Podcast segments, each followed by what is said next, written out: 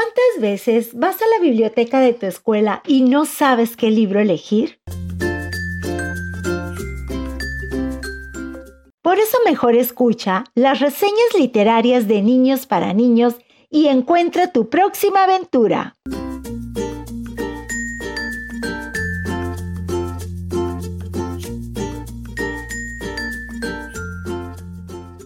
Hola, mi nombre es Paulina. Hoy voy a platicarles sobre un personaje llamado Harry Potter. Harry es un niño con magia, aunque él no lo sabe. Lo descubrirá después. Él vivía con una familia mogo, lo cual significa sin magia, ya que sus papás habían muerto.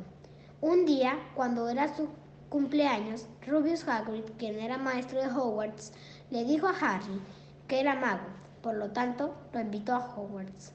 Hogwarts era una escuela única de magia y hechicería. Ahí conoció a sus mejores amigos, Ron y Hermione. Además, aprendió magia, vivió muchas aventuras hasta los 17 años.